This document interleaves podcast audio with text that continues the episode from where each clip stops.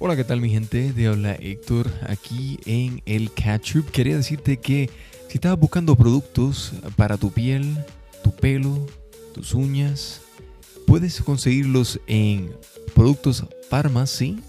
Así mismo como lo escuchas, pharmacy.com.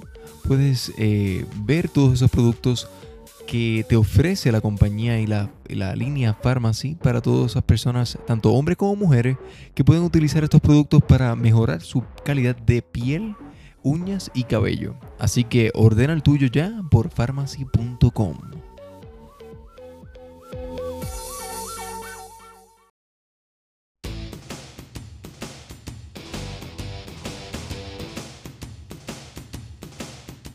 Hola, ¿qué tal mi gente? Te habla aquí Héctor, el Slim Miser, Héctor acento oscuro, Héctor con acento o Héctor the Great.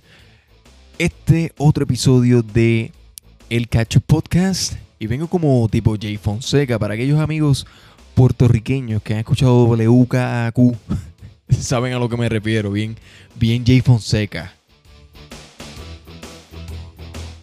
Hoy vengo con las nuevas restricciones que ha puesto la gobernadora de Puerto Rico, poniendo así la vida de muchos puertorriqueños en un jaque mate. Eh, algo que claramente estoy seguro que mucha gente está en desacuerdo, pero hay que poner también las cosas en perspectiva. Hoy vengo con una teoría conspirativa sobre el coronavirus y cómo se ha desarrollado esto. Y también, para aquellas personas que quieren escuchar algo un poco diferente, también tengo unas cuantas series y cosas que ver en Netflix que han sido bastante interesantes. De hecho, me he sentado a verlas relax, intentando despejar mi mente, para que al menos pues no me pasen no me pasen cosas en la mente que me pongan depresivo, porque sinceramente este este stay in order, este stay at home in order me tiene un poco mal. Hasta mira, gagueando y hablando diferente. Esto y mucho más aquí en el Cacho Podcast.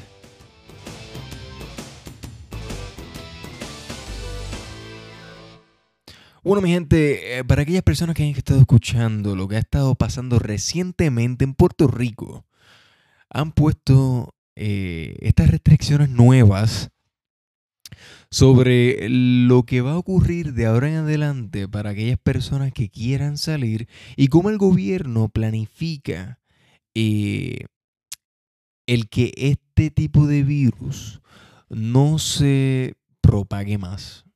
Y obviamente las restricciones son, eh, entiendo yo que eh, son importantes. Claro está que el gobierno está haciendo unas observaciones, vamos a decir así, que, que ellos lo están haciendo ¿verdad? Con, con el mero hecho de, de, proteger a la población y obviamente con sus observaciones e hipótesis eh, para, una. Para, para, cosas que pueden ocurrir próximamente. Ya que el, el mismo presidente, el, el Centro de, de, de, Enfermedades en Estados Unidos eh, y el, el, ¿verdad? lo que le dicen el Surgeon General, eso suena medio... eh, disculpe mi inglés. eh, ha dicho que pues, obviamente se esperan unas semanas bastante graves. Y algo que, que, el gobierno de Puerto Rico pues, ha hecho bien es eh, el toque de queda. Ellos eh, lo hicieron, fueron de los primeros en haber hecho el toque de queda. Y claro está, eh, las restricciones que han puesto poco a poco han sido pues el, ser, el cierre de comercios los domingos, después se movieron a, a al número de tablillas entre pares e impares, para que ciertas personas pudieran salir eh, ciertos días, lo cual no tiene nada de malo, al contrario, muy eficiente. En otros países ha ocurrido eso anteriormente para otro tipo de, ¿verdad? De, controles como controles de emisiones, entre otros. Y de, debo destacar que es algo que sí funciona. El que menos personas salgan es mucho mejor. Y se han dado la tarea también de acoger eh, las nuevas guías por, la, por el CDC de la utilización de máscaras en, en, sitios públicos, en lugares públicos como por ejemplo ir a hacer las compras o ir al parque, eh, que claro está es un toque de queda, no, no hay por qué estar afuera. Pero tanto en Estados Unidos como en Puerto Rico pues se ha, estado eh, acogiendo la idea de que pues eh, ¿verdad? Esta, guía de estar utilizando las máscaras y con, mucha razón. Es algo completamente importante, eh, por lo cual yo siempre he dicho que desde el principio la utilización de las máscaras era completamente importante, necesaria e imperativa ya que obviamente tú tienes un control completo de que las personas, tanto las que están enfermas, las que no están enfermas, no van a estar respirando el mismo aire que las personas enfermas y las personas enfermas no van a estar dispersando el virus. Claro está que obviamente eh, cabe destacar que eh, el estar dentro de sus casas es lo más importante. Eh, desde el principio y ahora más estas nuevas restricciones que la gobernadora impartió desde el día de hoy en su conferencia de prensa ponen algo entredicho. El que el mismo, entre comillas, Task Force ha estado haciendo una serie de observaciones y lo que yo realmente puedo ver es, no quiero decir que el pueblo de Puerto Rico ha estado pues, eh, no haciendo mucho caso, pero es el hecho de que el coronavirus eh, se ha estado esparciendo más. Tanto así que obviamente el gobierno de Puerto Rico tiene una serie de, de, estadísticas, reportes diarios de cuántas personas mueren. No quiero decir que esto es exactamente igual como en María, que se habían dicho que solamente unas, o sea, unas serie de personas habían muerto, o sea, tantas personas habían muerto y resultó ser lo completamente lo opuesto, el gobierno estaba escondiendo un montón de muertes. Claro está, se ha estado pues, especulando que eso es lo que está ocurriendo y no, no me extrañaría si eso fuese el caso, pero eh, de todos modos es algo completamente triste. Yo pienso que lo que está ocurriendo, el hecho de las restricciones, de poner más restricciones, el hecho de que no se salga de, de viernes, sábado y domingo, comercio está encerrado, eh, todo ese tiempo, eh, lo que deja entredicho es que el gobierno no es que está perdiendo el control, pero se está dando cuenta de la, de la gravedad del asunto en el tener una pandemia que es tan fuerte. Claramente no es como otras pandemias, porque eso, es algo que voy a hablar prontamente en, la, en, el próximo tema, este pequeño temario que he tenido en el día de hoy. Eh, y es algo que es justo y necesario, claro está, porque tenemos que pararlo de algún modo. Y obviamente el, el ponerse los pantalones, eh, como dicen, ponerse las pilas en este momento, poner estas restricciones, lo que, lo que deja es decir que estas próximas dos semanas que se van a poner las cosas fuertes, y a pesar de que dicen que supuestamente el toque de queda termina el abril 12, pero estoy bien seguro y muchas personas están muy de acuerdo en el que lo van a extender porque hay que tener un control. El control está en el simple hecho de coartar ciertas libertades de movimiento para poder coartar la libertad del mismo, de la misma pandemia. O sea, hay que tratar la pandemia como un delincuente que está saliendo por ahí y está eh, afectando a otras personas y, más personas van a ser víctimas de, esta, de, esta, de este delincuente, entre comillas.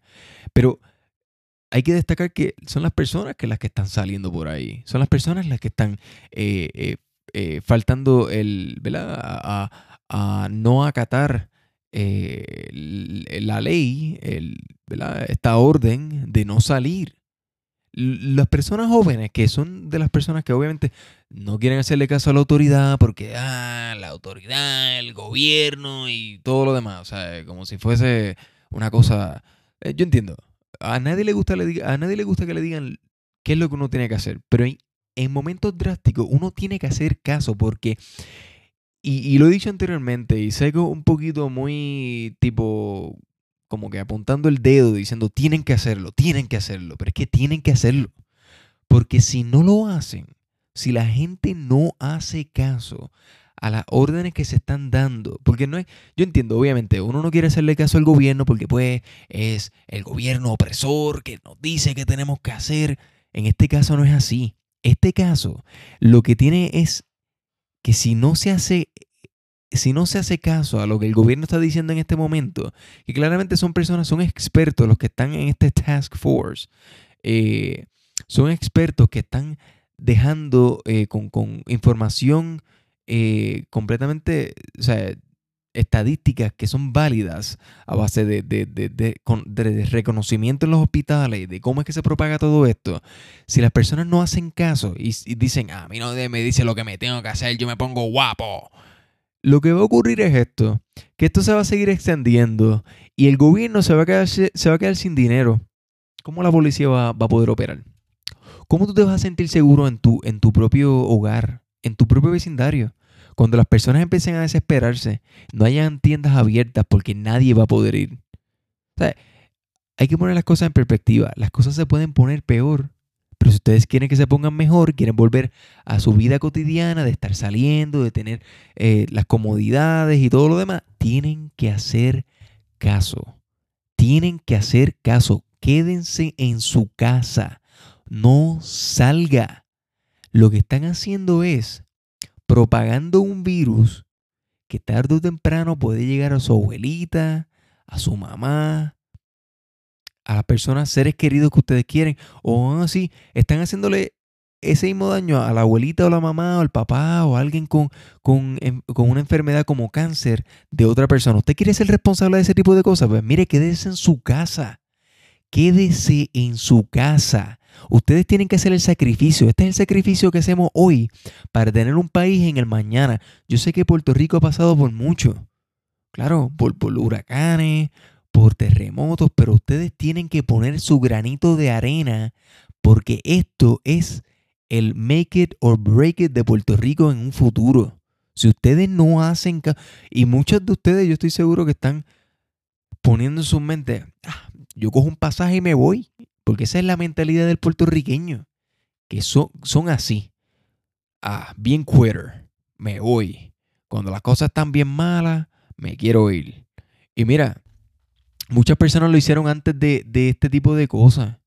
Yo entiendo que, que, que las cosas están difíciles. Yo quisiera realmente poder regresar a Puerto Rico y poder decir como que, mira, estoy con mis padres. Pero si yo hago esto ahora mismo, pongo en peligro a mi, a mi gente. Y yo no quiero ser parte del problema, yo quiero ser parte de la solución. Tienen que entender eso. Yo sé que están con, con la, hormona revolcada y son bien este, juveniles en su pensamiento, pero no pueden ser pasionales, tienen que ser racionales. yo sé que mucha gente me va a atacar por este tipo de cosas, pero realmente tienen que entender eso. Tienen que entenderlo, porque si yo estuviera en Puerto Rico, yo no me voy a mover a ningún lugar, yo tengo que ser parte de la solución. son cosas que tienen que entenderlo. Y estas cosas son, estas órdenes que se están dando, estas restricciones, por alguna razón son, por alguna razón hay han de ser. Hay que entenderlo de esa manera. Las restricciones estas que están ocurriendo es para que no se siga propagando, porque este tipo de cosas, este tipo de pandemia es algo novel, algo que se propaga de una manera mucho más fuerte de lo que otra, de lo que otra pandemia se puede este, eh, eh, propagar. Esto no es como el ébola, que el ébola realmente, el ébola es bien, eh, es bien, o sea, el, nivel de mortalidad del ébola es fuertísimo. Ahora, para, para que se te pegue, tiene que ser por ese fecales.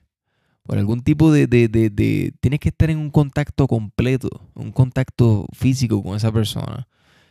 Ahora, no se pega exactamente igual, pero este es mucho más mortífero en la manera en que se pega, porque más personas lo pueden tener, más personas pueden padecer y más personas pueden morir.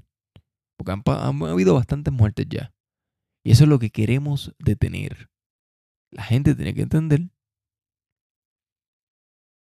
Y hablando de otro tema que tiene que ver con el coronavirus, han estado surgiendo unos eh, artículos, de hecho, artículos noticiosos, verídicos, eh, de, de fuentes noticiosas con credibilidad. O sea, no es, que no es que todo se le tiene que creer a los medios, pero muchos eh, medios noticiosos dieron este artículo, esta noticia, sobre el famoso científico de Harvard que fue detenido en Estados Unidos por trabajar en secreto para China. De hecho, este doctor, el doctor Charles Lieber, eh, fue uno de los recientes acusados en enero eh, por trabajar secretamente con el gobierno chino, el Ejército Popular de Liberación en China, eh, y le hacían pagos de 50 mil dólares al mes, 50 mil toletes al mes, esto sin contar los 158 mil dólares al año por estipendios y, ¿verdad? Gastos de, como dicen, gastos de vida, dándose la buena vida, para establecer unos laboratorios en nada más y nada menos que Wuhan, China, ding, ding, ding, ding, ding, donde se empezó a propagar la pandemia y el coronavirus que de hecho, esto es algo que yo quiero que la gente entienda. Se le dice que el coronavirus, el, COVID-19, es novel. Y yo quiero que ustedes hagan un poquito de, búsqueda. El coronavirus no tiene los tres estados, ¿verdad? Por decirlo así, las tres fases eh, de, síntomas que tiene este. Y eso es bien, bien, bien eh, interesante. Bastante interesante en el sentido de que es gradual y no todo el mundo lo padece porque obviamente todo el mundo no, no, tiene su sistema inmunológico exactamente igual. Pero si uno pone en, ¿verdad? En, esta, en esta balanza científica, investigativa, eh, otros coronavirus, otras enfermedades como eh, ¿verdad? la gripe, y en Puerto Rico le decimos la monga. Y ponemos eh, el coronavirus, que viene siendo ¿verdad? parte de, esa familia o como, como se propaga y tiene mucha similitud en eso, también con, con otras pandemias como el SARS y todo lo demás. Vemos que esta es gradual, esta tiene tres fases. Entre esas fases empieza como algo completamente normal, un catarro y después se mueve a una gripe. Y por último, se mueve a una neumonía. Y es algo bien interesante ver que de entre esas tres facetas, ¿verdad? Entre la primera y la segunda hay un, como un tiempo de break. Hay un tiempo de break. Y después, de la segunda a la tercera, hay otro tiempo de break. Es como es algo completamente, yo diría que extraño e interesante. No sé si ustedes lo ven de esa manera, pero es algo que me, deja, a mí, me deja ver a mí en esta teoría conspirativa que esto es tan novel que es como si lo hubieran diseñado, como es algo como, como un diseño. Alguien tomó a su tiempo, y no quiero decir que fue este doctor, doctor el doctor Charles Lieber de, de, Harvard, pero es tan extraño que esto pasó, ¿verdad? Que lo arrestaron en enero.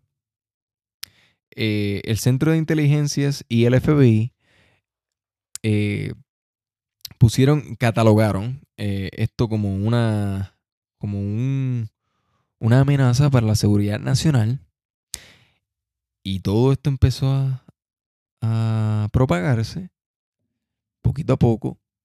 Vemos que China, obviamente, siendo ¿verdad? El, host eh, donde estaba ese laboratorio en Wuhan, lo cual es lo más extraño de todo, porque al parecer el doctor tenía información que el mismo centro de inteligencia y el FBI ponen como información privilegiada. No lo ponen clasificada, lo ponen privilegiada, ya que obviamente es dentro de Harvard, pero el, hecho de que él estaba dando esa información, lo cual es, él trabaja en un laboratorio para diseño de, de, ¿verdad? Para eh, eh, pelear contra enfermedades noveles, nuevas y todo lo demás y que de momento él establezca eh, un laboratorio, lo cual no se especifica qué, pero ocurre esta, ocurre esta pandemia en el mismo lugar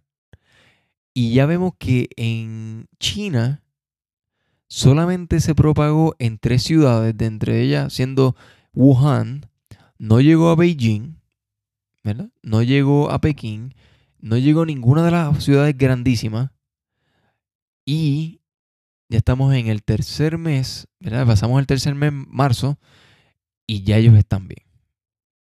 Hmm. Eso sí es un poco raro. Porque, a pesar de que obviamente podemos darle el beneficio de la duda de que el gobierno chino es un gobierno eh, totalitario, ¿verdad? No, una cosa tipo Stalin, pero tienen mucho control sobre la sociedad y la gente, ellos tienen un ejército que pues puede eh, eh, violentar los derechos civiles. Y ya lo han estado haciendo por mucho tiempo y no ocurre nada, pues todo está bien. La gente tuvo que pues, seguir la orden, nadie podía sacar por, eh, salir a la calle sin ningún tipo de máscara. Ellos estuvieron combatiéndolo de alguna manera.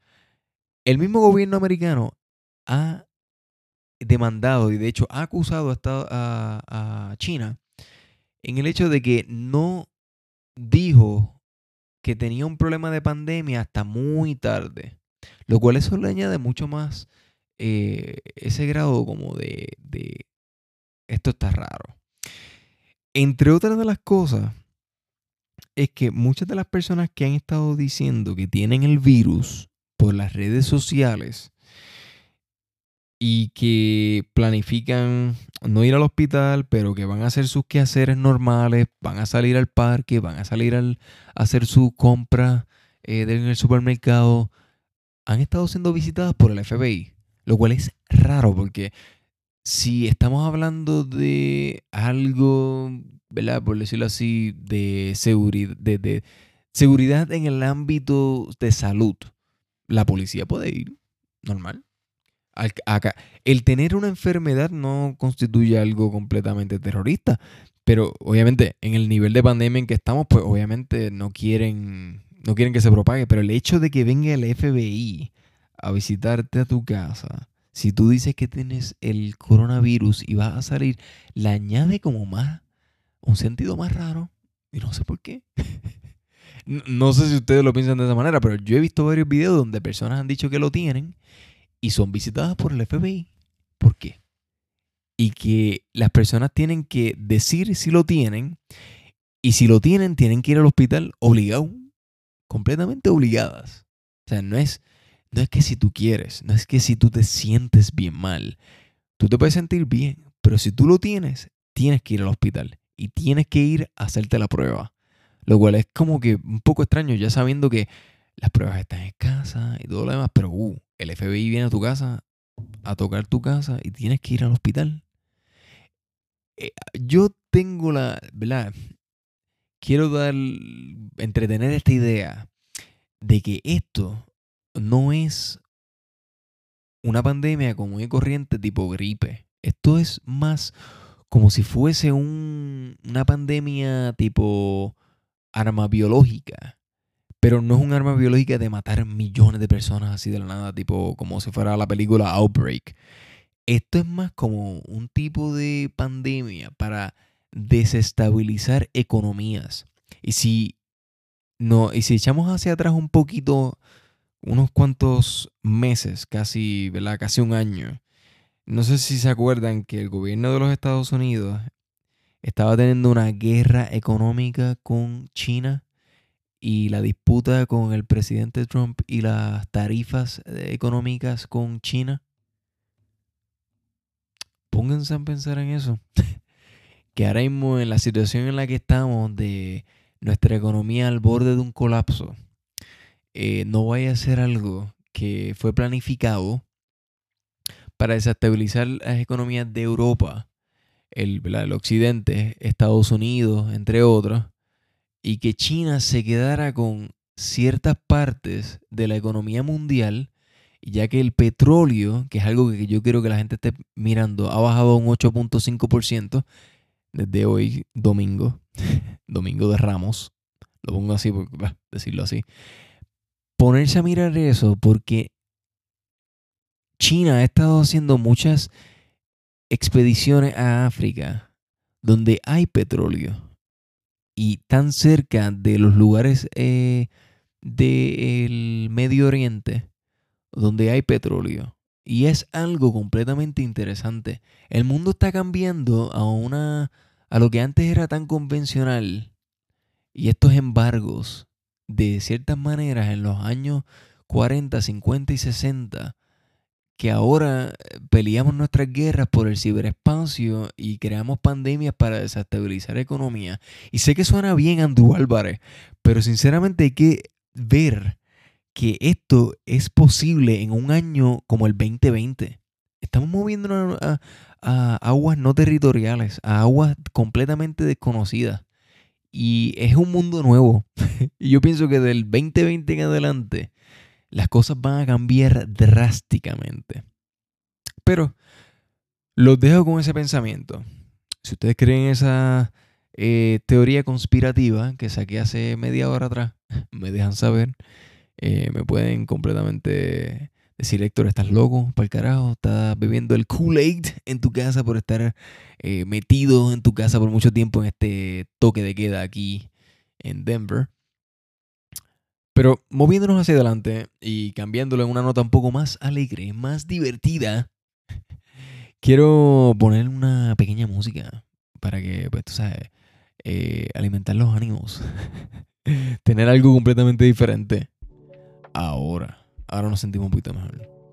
Eh, sé que es como que raro poner de momento silencio y de momento música, pero las personas que han estado viendo Netflix, aquellas personas que han estado binge watching Netflix, no sé si han estado pendientes a esta serie completamente nueva eh, que está número uno trending en Netflix llamada Tiger King. Lo cual, déjenme decirle, yo estoy loco porque hagan una película de ese, de esa, ese pequeño documental, ese docu-series que hicieron. Y si no la has visto, te invito a que la veas. Tiger King por Netflix. Sinceramente, es una es, una, es como una comedia y a la misma vez tiene este elemento tipo como si fuera mm, true crime, bien investigativo. Eh. Estas personas, estas dos personas que hicieron este documental definitivamente les quedó bastante bien. Tengo que aplaudir, quitarme el sombrero.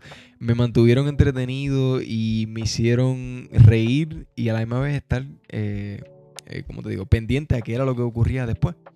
Eh, me dio ese vibe así como tipo Tony Montana mezclado con Steve Irwin, bien Alabama Hillbilly. Como que una cosa completamente loca. Este.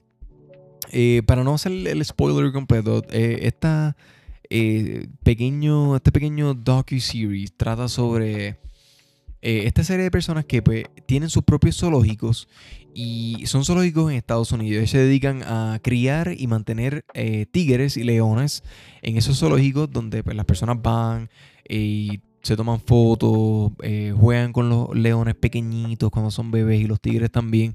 Y vemos, ¿verdad? El, el, la, el documental, ¿verdad? Entre, entre, los episodios, pone, pone como que este setting de que esto es más que un zoológico. Es como tipo, ocurren cosas que son completamente, o sea, yo por lo menos no estoy, no estoy muy de acuerdo en que las personas vayan y estén tocando eh, leones y tigres bebés. O sea, eh, es como tú pusieras a tu bebé a que lo estuvieran tocando y manoseando todo el mundo en tu familia todo el tiempo y diciéndole, ay Dios mío, qué coño más lindo. O sea, como que en serio, o sea, dejen que el niño descanse, dejen que el niño sea niño. Pues exactamente lo mismo con unos tigres y leones. Dejen que los leones sean leones, que los tigres sean tigres, que estén con su mamá, que ¿sabes? El mundo animal es de una manera que tiene que ser así y o sea, dejen que viva. Y por eso es que eh, organizaciones como PIRA y, otras este, organizaciones de derechos de animales están en contra de eso. Yo por lo menos estoy en contra de eso. A mí no me gustan mucho los eh, circos, no estoy de acuerdo con eso para nada. Los animales no están para nuestro entretenimiento. Eh, a pesar de que el ser humano siempre ha sido así desde los comienzos de, de, la civilización, hemos utilizado nuestra, nuestro dominio, eh, nuestra, nuestra capacidad para dominar sobre el mundo animal y pues, nos destaca entre todos los animales como el, ser supremo dominante y nos hace sentir Dios. Eh, eso no debería ser el caso. Esta serie obviamente pone, pone ese tipo de, de undertone de, de lo que está ocurriendo. Y algo que pues, sinceramente, pues, es cómico ver este, pues, esta rivalidad entre eh, el, básicamente el protagonista. Pues, tampoco voy a estar diciendo todo sobre la serie. No quiero que la vean si no la han visto. Y, y está, pues, el, la rivalidad es entre esta mujer y su esposo, que pues, aparentemente ella dice tener un, no es un zoológico, para ella es un lugar donde se, mantienen y se, cuidan estos tigres, pero realmente es básicamente lo mismo, es simplemente un poquito más suave, eh, a diferencia del, básicamente protagonista. Eh, pero le da ese tono así, tipo, tipo, como que de momento me dio hasta. No sé si en las personas que han jugado Grand Theft Auto, como que me dio eso así en los personajes, porque son básicamente personajes. Son personajes en, las cosas que les han pasado, lo que le ocurre, lo que. en cómo termina todo. Es bien. Como que en un mundo mediocre, como que lo vi de esa manera. Pero la MV es bastante entretenida. Me gustó demasiado. De hecho, la volví a ver y me gustó.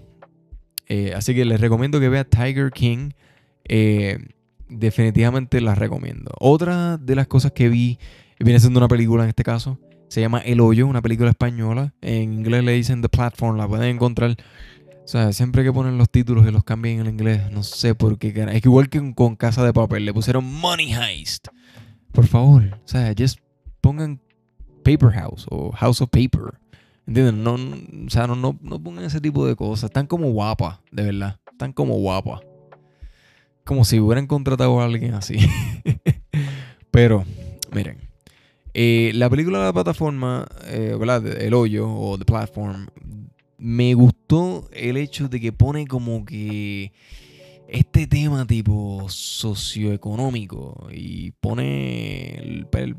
quieren poner como esta como, oh, como que esta cárcel específica donde la comida baja de entre niveles, desde el nivel 300, o sea, del nivel primero hasta el 300 y pico, eh, donde hay dos, eh, eh, dos personas entre cada celda, porque son celdas hacia arriba, no de lado, como si fuese una prisión normal.